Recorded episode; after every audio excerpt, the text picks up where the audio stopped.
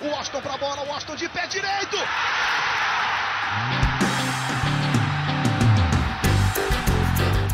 Está entrando no ar o podcast. Sabe de quem? Do Fluminense. Do Flusão, do tricolor das Laranjeiras. É o GE Fluminense.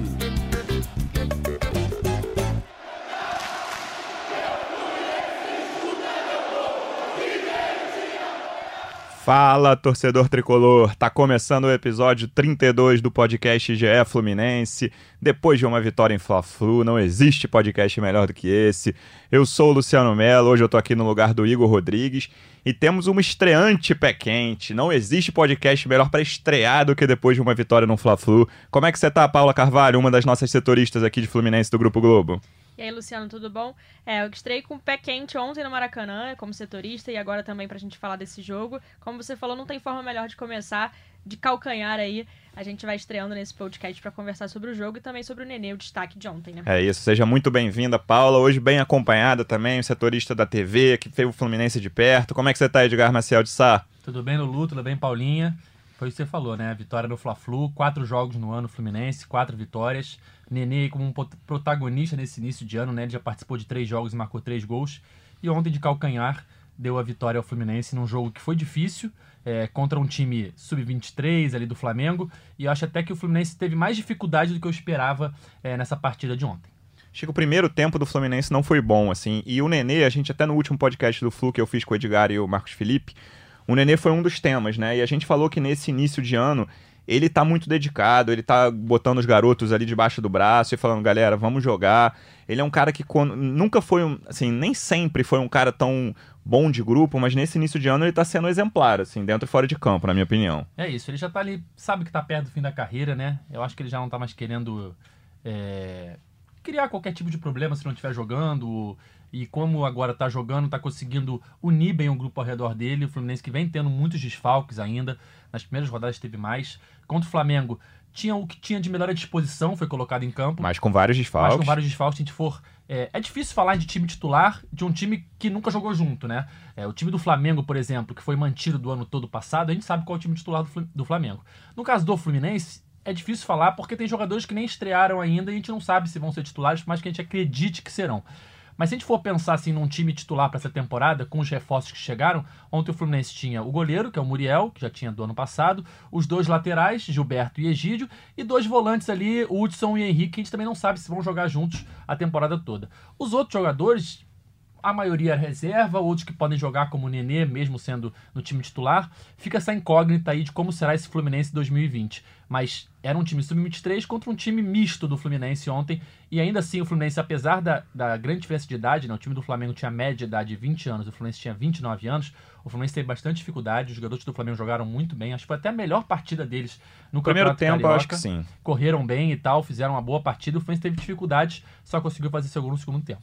E o Nenê desde o início, né, Paulo? Já nesse início bom do Flamengo, e não gostei do primeiro tempo do Fluminense, o Nenê foi o cara que no primeiro tempo chutou de fora da área, exigiu defesa, bateu falta na trave. Ele estava muito aceso desde o início e aí culminando no gol de calcanhar no segundo tempo. E o que me chamou a atenção, além desse, dessas chances criadas assim para gol, ele correndo muito. Teve um lance no primeiro tempo que ele correu o campo inteiro, foi buscar a bola lá no, no campo de defesa, sof... conseguiu recuperar a bola e sofreu a falta. Uma coisa que a gente não costumava ver no Nenê, essa disposição, essa entrega toda. Está até brincando que está com um pique de garoto, apesar de ser um dos mais velhos do elenco. E você falou do vestiário, tem chamado a atenção que todas as entrevistas coletivas, zonas mistas, a galera brinca muito com ele, ele brinca muito com os moleques, né? Ele é tipo o vovô do Miguel. Então, tá parecendo que ele abraçou esse grupo do Fluminense e o Fluminense abraçou esse grupo que tem rendido bons frutos aí pro Nenê. Não à toa, ele já três jogos, três gols, igualou a marca do ano passado, quando ele fez mais de 40 jogos, foram 27 pelo Fluminense, ele fez três gols pelo Fluminense ano passado, e em três jogos ele já conseguiu igualar. Óbvio que em Campeonato Carioca, muito mais fácil Sim. do que Brasileirão, quando ele marcou os três gols, mas já é um início muito bom aí do Nenê. É, esse Nenê versão 2020, né, por enquanto com muitos gols, né, três gols, e muita zoeira, né, foi o que a Paulinho tava falando. Ele é muito bem querido no grupo e fica brincando com todo mundo, brinca com o Miguel, brinca até com o presidente, né, que ele chama de Mário Bitcoins. É. Hoje ele então, brincou de novo com o Mário, né? Exatamente, brincou de novo com o Mário, falou pro Mário assim, Mário, é só trazer o Fred que o plano de sócio-torcedor dispara, né, que era o, o anúncio dos novos, dos novos planos. Então ele já brincou com o Mário, já brincou com o Dair, brinca com o Miguel, enfim, ele tá um Nenê 2020 gols e zoeira. o Nenê, dentro desse espírito, não, sei que não vou jogar sempre, sei que não sou titular absoluto, isso quando o Fluminense estiver com um elenco completo à disposição, quando o Daí estiver com todo mundo, eu acho que ele pode ser de grande valia, assim, mais do que ele terminou 2019 sendo, assim, era um jogador com quem a torcida não contava muito ao fim da temporada de 2019, pensando já em 2020, de falar, cara, o Nenê não vai fazer muita coisa, vai entrar um jogo ou outro ali, talvez quando o Ganso não tiver, e acho que ele pode ser uma boa surpresa, apesar de ter um jogador de 38 anos, que não é uma coisa, ah, não esperava o Nenê, claro que o Nenê joga bola, mas ele pode ser um cara que vai render muito mais do que a torcida estava esperando na virada do ano, né? É, e a torcida acho que era um pouco impaciente com o Nenê. Tinha até jogos que ele ia bem, mas ele errava um passe, alguma coisa, a galera já ia em cima dele. E acho que começa 2020 diferente, de fato, assim, a torcida contando com ele, e acho que ele criou uma dor de cabeça boa aí pro Odair, porque ele tá muito bem. O Odair já falou mais uma vez que não deve colocar o Ganso e o Nenê juntos. E como é que fica? Quem vai ser o dono dessa posição? A princípio é o Ganso, né? Até pelo ano passado e pela preparação aí a mais, uma pré-temporada a mais pro Ganso. Mas acho que é uma dor de cabeça boa pro Odair. É, fazendo as ressalvas necessárias por ser o início de ano é, de carioca, de adversários mais fracos, até mesmo o Flamengo não jogou com o seu time principal. O Nenê está aproveitando muito bem esse início de ano para colocar na, na, cabeça do Odair essa dúvida do como ele vai ser utilizado durante a temporada, se ele vai ser titular, se ele vai ser um reserva de luxo, como é que o Odair vai fazer é, com o Nenê pensando na temporada completa. Então, esses primeiros jogos ele está saindo muito bem, está conseguindo mostrar para o Odair que ele pode ser útil. E bota uma pressãozinha no Ganso, isso que a Paula falou. Acho que não tem muita dúvida de que o Ganso em condição, o Odair vai colocar o Ganso titular, vai ver como o Ganso tá. Agora, se o Ganso não render, ou render menos do que o Nenê tá rendendo, é uma coisa que daqui a pouco, assim, sei lá, meio da Taça Rio, fim da Taça Rio, o Odair pode falar, cara, num jogo importante, sei lá, uma semifinal de Taça Rio aqui, projetando bem pra frente. Vou botar o Nenê e vou segurar o Ganso, pode acontecer. Sim. Eu acho que sim. E acho que. E parece, assim, pela, também pela, pelo que os jogadores têm falado, que o Odair já passou isso pro grupo, que vai, vai haver muito revezamento, assim. E os jogadores parecem estar lidando bem com isso. Óbvio que é início de campeonato, ele nesses quatro jogos ainda não repetiu a escalação, mas muito porque ele não pôde também. Tá com muitos desfalques, jogadores não regularizados, jogadores no pré-olímpico, machucados lesões. lá. Enfim, acho que também porque ele não pôde. É, mas ele já conversou com o grupo, falou que vai usar, vai revezar bastante se, tiver, se se puder, e os jogadores parecem estar entendendo também essa colocação. Um nome que vocês dois já citaram nesse início de podcast aqui foi o do Miguel. A gente falou bastante sobre ele no último podcast, foi o tema do, do podcast de segunda-feira. Não chegou a ser brilhante. O que, que vocês acharam da atuação do Miguel no Fla-Flu? Eu acho que uh, o, esquema do Fluminense, sem um atacante de origem ontem, né, pela primeira vez na temporada, é, entrou sem um atacante de origem. E o Fluminense é um time que há muitas temporadas é, se especializou em jogar com um camisa 9, um centroavante. Tanto é que é, o Fred foi artilheiro no Fluminense, o Henrique Dourado foi artilheiro, o Pedro, quando assumiu a 9, foi artilheiro. Então era um time moldado para jogar em torno de um centroavante. E eu acho que o Fluminense sentiu muita falta desse centroavante ontem. É, o Nenê era ali um falso 9, mas que é um jogador que não tem muito esse cacuete, então ele ficava saindo muito da área. E eu acho que isso prejudicou muito o Miguel, principalmente no primeiro tempo. Quando o Odair tira o Matheus Alessandro e o Miguel bota um, um centroavante, o Lucas Barcelos, o Nenê vai pra, pra, pra criação e o Miguel vai mais pro lado, ali o Miguel começou a melhorar um pouco no jogo e o Fluminense cresceu, principalmente depois da saída do Matheus Alessandro. Então acho que o esquema de ontem não favoreceu Não sei o se você concordou, Paula. Eu acho que o Fluminense, o setor ofensivo principalmente, ficou um pouco perdido com a formação do primeiro tempo. Não só o Miguel, assim, eram jogadores. Eu acho que o Nenê era o que estava aceso ali, buscando o jogo, seja de falso 9, seja voltando. Mas o próprio Matheus Alessandro, o Iago, o, o Iago os jogadores da frente não conseguiram se adaptar a esse esquema sem centroavante ali no primeiro é, tempo. Eu concordo bastante com vocês, e até ia falar isso que o Ed falou sobre não ter jogado com 9 ali. Achei que o Miguel ficou um pouco perdido, assim, ele ficava tentando disputar a bola com os zagueiros muito mais altos, não conseguia, tentava depois voltar para para criar também não conseguia. Ele ficou um pouco perdido, acho que foi discreta a participação do Miguel muito por conta disso. E o Fluminense também, o Fluminense em si ficou um pouco perdido, né? Matheus Alessandro super aberto não foi bem ontem, errou praticamente todas as chances, todas as bolas que foi. É, o Iago, achei ele bem perdido, acho que ele é um jogador que vai ajudar o Fluminense, mas acho que ele tava numa posição cruzou, Ele tá... cruzou pro gol depois, mas também o primeiro tempo dele eu não Exato. gostei. Achei muito apagado, assim, né? E acho que ele foi bem contra o Bangu, óbvio. Acho que Uhum. o Flamengo, por mais que tivesse com os os meninos, seria um jogo mais difícil do que foi o Bangu, mas achei realmente o Fluminense perdido do meio pra frente. E a gente vai falar talvez daqui a pouco, mas eu acho que um cara que foi muito bem foi o Hudson no setor defensivo. Não foi combinado, mas era o meu próximo tema. Eu lembro que a gente fez um podcast aqui do Raio X do Balanço. Se eu não me engano, foi o primeiro do ano. Podem procurar aí. Que eu não, não, não estou me gabando, mas eu falei que eu achava o Hudson a melhor contratação do Fluminense até naquele momento para 2020. O Marcos Felipe, eu lembro que citou o Pacheco. O Pacheco até jogou bem no pré-olímpico depois dessa, desse podcast que a gente fez.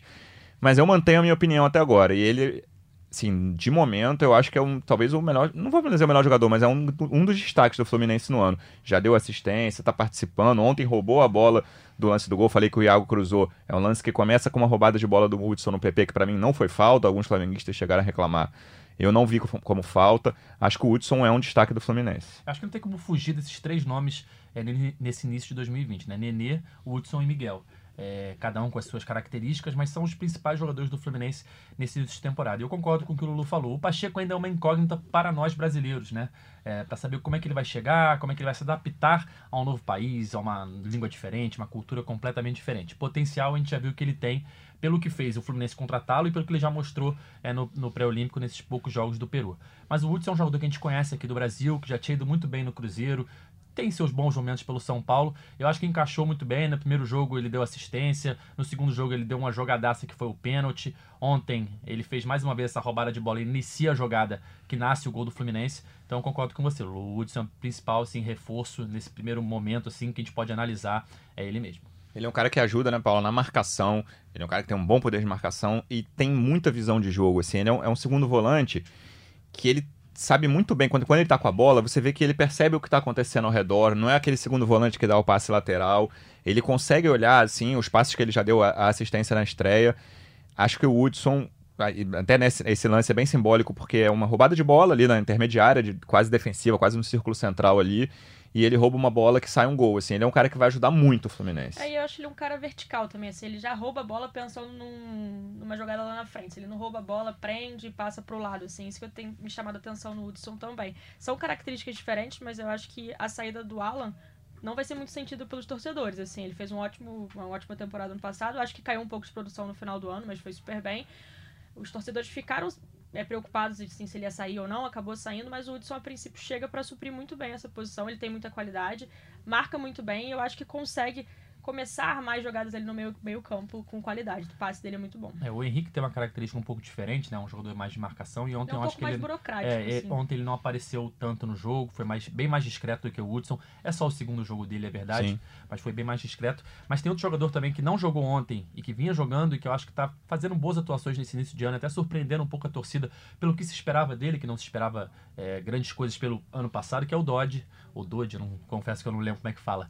Mas é, ele, vem, ele vem fazendo boas partidas. Eu vi muito torcedor questionando a não escalação dele ontem.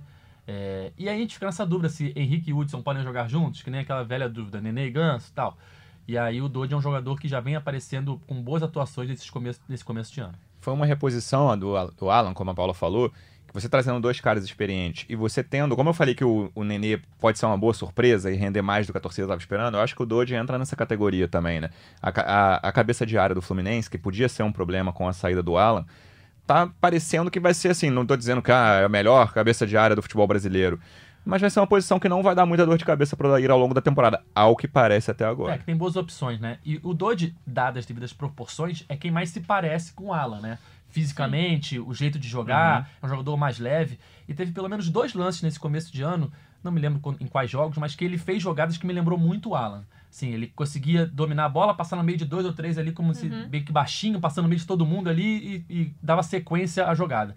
Então, claro que não é o mesmo jogador, o Alan tinha mais experiência, já tinha passado pelo futebol europeu, por mais que não tenha jogado, mas era considerado um, um- grande nome na base do Inter e tal, e foi- fez o que fez no Fluminense a ponto de se, se destacar e o Fluminense querer comprar e não conseguir. Mas o Dodge é um jogador que nesse começo de ano vem mostrando assim, um bom futebol nos jogos que ele participou, e eu acho que pode ser uma boa opção ali para o meio campo do Fluminense, como você falou, apesar da saída do Alan, chegou o Henrique, chegou o Hudson, e com o Dodge ali pode ser um setor que não dê dor de cabeça pro daí. Acho que a gente pode. Fala, Paulo. Desculpa. E o Ah. Dodge, assim, mais rápido, né? Acho que pode cair bem, assim, com o Hudson e o Henrique, assim. Eu achei o... Achei a dupla um pouco lenta, assim. É óbvio, todo mundo sabe que eles são mais velhos e tudo mais, mas eu achei que, que o Fluminense pecou muito um pouco na marcação. O Flamengo saiu em contra-ataque rápido.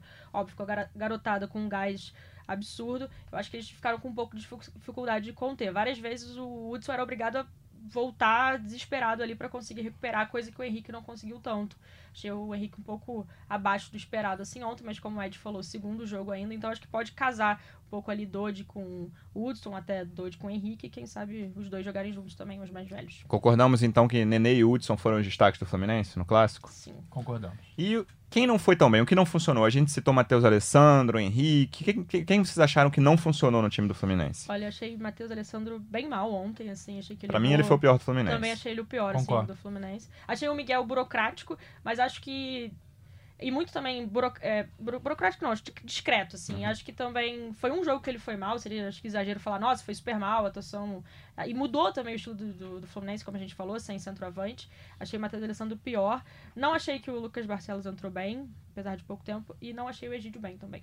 É, mas o Lucas Barcelos, eu também não ele também não fez um bom jogo, não. Mas ele, só a entrada, como o Ed falou, a Paula também, deu uma arrumada no setor ofensivo, principalmente. O Fluminense melhorou a partir do momento da entrada dele, porque tava sem aquele. O, ti, o time tava perdido ofensivamente pra mim. É, o Matheus, ele, foi como a Paulinha falou no começo, errou praticamente tudo que tentou, né? Teve algumas jogadas ali que se ele acertasse o passe, se ele tivesse a melhor decisão, ia ser uma jogada de perigo e tal, e ele acabou errando várias vezes. E eu acho que o, Miguel e o Iago foram discretos muito em função do esquema do que aconteceu ali de não ter o homem de criação, eles, o homem de referência, eles ficaram um pouco perdidos, tanto é que eles crescem de produção no segundo tempo, o Miguel até menos tempo, porque acabou sendo substituído, cansado, mas o Iago participa do gol, é, então eu acho que a mudança toda aí foi crucial para a vitória. O Fluminense ser um pouco mais incisivo no segundo tempo, crescer de produção, é, o tanto que o Iago participa do gol. E essa escalação não, não, não deu certo. Não deu certo sem, re- sem um centroavante de referência. E eu acho que a tendência é no pro próximo jogo ele já voltar novamente com. Seja o Lucas Barcelos, seja a opção que ele tiver, porque realmente contra o Flamengo não deu certo. Antes de falar do próximo jogo, vou fechar o capítulo do Fla-Flu com a nota que o Fluminense soltou hoje. A gente tá gravando na quinta-feira sobre os gritos de time assassino da torcida. Achei que foi uma nota necessária da diretoria, assim, é um tema delicado, assim, que tem muitos muitas características particulares, mas eu a- assim, acho que a a postura da diretoria do Flamengo é muito ruim em relação às vítimas, na minha opinião. Mas acho também que não é uma coisa é, eu, não, gosto do grito. Não, é, não foi só a torcida do Fluminense que fez, a torcida do Vasco no 4x4 do brasileiro do ano passado também gritou. Então, assim, eu não sei a opinião de vocês. Eu achei necessária a nota da- do Fluminense hoje. Eu acho super necessário, é um grito que me incomoda bastante também, até porque, assim, você não tá afetando o clube em si, está afetando os familiares das vítimas, assim, foram 10 crianças assassinadas, acho muito pesado, acho que foge completamente do... E mesmo os jogadores, né? Assim, jogadores. é, a postura lamentável, na minha opinião, é da diretoria do Flamengo, não é do nem do time Do principal, do Gabigol, do Rascaeta, nem do Lucas Silva e do PP, de quem tava ontem em campo. E eu acho que é muito uma pra afetar a torcida adversária e também não tem nada a ver com a torcida do Flamengo, né? Então eu achei necessária a nota. O, pres- o Mário Mário Bittencourt em coletiva, em entrevista coletiva hoje também falou sobre isso. Falou que desaprovava a- o canto de parte da torcida do Fluminense e pediu só pra não ser rotu- rotulado, assim, né? Sim. Falou que é uma coisa, infelizmente, de torcidas, assim, não concordando com isso, mas pra não rotular o clube nem a torcida do Fluminense, que não foi a maioria que gritou. Apesar dos gritos terem sido altos ontem, né? Acho que todas as torcidas no Brasil hoje têm seus gritos lamentáveis. Tá melhorando, né? Mas tem gritos que, assim, eu acho que são desnecessários numa arquibancada. É completamente é, reprovável né, o que aconteceu. É, e foi o que o Fluminense falou na nota oficial. Não, não aceitamos isso, pedimos desculpas até de certa forma pelo comportamento de parte da torcida. E infelizmente o futebol ainda tem espaço para esse tipo de situação, seja a torcida do Fluminense, a torcida do Flamengo, do Botafogo, do Vasco, de qualquer outro clube grande que já fez coisas parecidas é, com o que a parte da torcida do Fluminense fez ontem. Então é, é completamente reprovável. Eu acho que a nota do Fluminense foi muito bem colocada. Vamos passando pro próximo jogo, então. O Ed citou. Fluminense e Boa Vista é um choque de líderes, porque o Boa Vista é o líder do Grupo A com 7 pontos em 4 jogos. E o Fluminense, o único time com 100% de aproveitamento no, no Campeonato Carioca, 12 pontos em 4 jogos, 4 vitórias. O jogo é no próximo sábado, às 19 horas, no Maracanã. Ed já deu uma pincelada ali falando que volta um centroavante. Paula, o que, que você acha? Que o Odair pode voltar ao esquema com um jogador de mais referência no ataque? Eu acredito que sim. O Odair também, uma coisa que ele costuma falar é que sempre, nesse início, principalmente, vai ser assim ao longo da temporada, mas nesse início vai aprender muito com os erros em campo, já que tem pouco tempo pra treinar. Teve pouco tempo pra treinar na pré-temporada, enfim, um jogo atrás do outro com o calendário apertado. Então eu acredito que ele volte também com o centroavante. Fico na dúvida se seria o Lucas Barcelos, que foi titular em três dos quatro jogos, ou o Felipe Cardoso, que foi titular em dois deles, né? É, Fico nessa dúvida, mas acredito que volte e talvez, mas aí já, já é um chutômetro meu, sei lá, Matheus Alessandro talvez seja o sacado da equipe. muito por não ter ido bem no Fla-Flu. Ele também não foi, não foi tão bem ainda nos jogos. Ele deu uma assistência contra o Bangu, mas contra o Fla-Flu, principalmente, ele foi mal. É, já é o último jogo antes da estreia no Sul-Americana, né? Na terça-feira, nove e meia da noite, Fluminense em casa recebe a União Lacaleira do Chile. O Dair vai poupar alguém entre os que estão à disposição, né? Claro que o Fluminense já tem os desfalques, seja do pré-olímpico, seja dos lesionados, dos não regularizados. Mas entre os que estão à disposição, existe a chance de vir um time mais alternativo, a palavra da moda, um time mais reserva, como foi contra o Bangu, ou o Odair deve ir com o que tem de melhor? Eu acho que ele vai com o que tem de melhor, Lulu. É, o Ganso ainda, pelo que ele falou ontem, pós-jogo no Fla-Flu, não estão com pressa. É, não, a princípio não contam com ele para esse primeiro jogo da Sul-Americana, querem fazer um trabalho bem com calma para não ter problema durante a, a temporada. É, os outros jogadores que não, não vêm jogando ainda, né? É, os lesionados ainda também não voltam contra o Boa Vista, os não, os não regularizados também não entram, então vai ser basicamente o que o Fluminense tinha à disposição para o Fla-Flu. É, aí a gente vê os jogadores talvez que jogaram dois jogos seguidos, jogaram Bangu e Flamengo, e aí talvez seja poupado, não sei, o Henrique, por exemplo, um exemplo, o Egídio, mas também acho que não, são jogadores que vêm, já tinham feito um, um bom tempo. Talvez de botar o Matheus. Ferraz na zaga. É, não, o Matheus. Ferraz pode voltar até porque ele ficou dois jogos poupado, aí joga isso contra o Boa Vista para poder estar bem contra a União Lacalheira. Mas, como a Paulinha falou, eu chutaria a entrada do Lucas Barcelos e na saída do Matheus Alessandro. Contra o Bangu ele foi bem, sim, na minha opinião. É, além do gol, ele acertou várias jogadas. Só que, tirando isso, o que ele tinha feito basicamente tinha sido aquele primeiro lance lá do primeiro gol é, contra a Cabo Friense, que ele cria a jogada ali e arma tudo pro Hudson tocar pro Nenê. Mas depois, nas chances que ele teve, ele acabou não correspondendo muito bem. Então acho que é natural, assim, até ele ser sacado, caso o Odair entenda como a gente que seja necessário voltar com um homem de referência. Pelo que vocês sentiram, pelo que vocês sentiram da coletiva do Odair, o Ganso na Sul-Americana fica no banco, à disposição, o que, que vocês acham? Olha, eu achei uma incógnita, mas eu senti que ele não. Senti não, ele não cravou né, a volta do Ganso e não, não ficaria tão surpresa se ele começasse no banco, por exemplo. Eu acho que assim, a disposição, acredito que vai estar. Acho que o Fluminense tem preparado o Ganso, na verdade, para esse jogo e depois para a Copa do Brasil, enfim, mas para esse jogo, assim, sendo o mais importante desse início da pré desse início de, de, de temporada. Então, mas eu não estaria ele entre os titulares de cara, não. Eu, eu não consigo ver entre os titulares, assim, sendo o primeiro jogo dele. Você não ter jogado nenhum minuto, jogado né? nenhum minuto. Ainda mais com o Nenê bem ainda, né? Ainda tem esse agravante. É, como o Nenê tá bem, o Odair pode falar assim, ó, a gente já, já queria ter calma com o Ganso, e agora ali o cara que pode jogar na função dele, tem as mesmas características, teoricamente, ali em campo, tá fazendo muito bem a sua função, já tem três gols, vamos deixar ali o Nenê mais calmo ainda com o Ganso. Então, eu não vejo ele sendo titular contra a União Lacalheira, e não me surpreenderia se ele sequer fosse relacionado.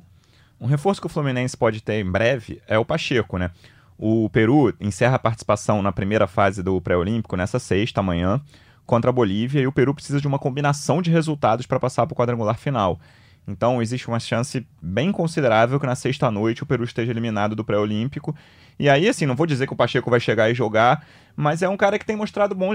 Eu vi dois jogos do Peru até agora. O Pacheco, assim, na minha, na minha visão, é claramente o melhor jogador do time. Que, é- ah, vai, vai render no Fluminense? Não vai, não tô cravando isso. Mas eu acho que é um cara que tem condições de ajudar. Assim, parece que os observadores do Fluminense no mercado sul-americano deram uma bola dentro. Eu tô falando sem o cara nem ter estreado pelo Fluminense ainda. Mas pelo que a gente tá vendo no pré-olímpico, acho que é um jogador que tem condições de ajudar.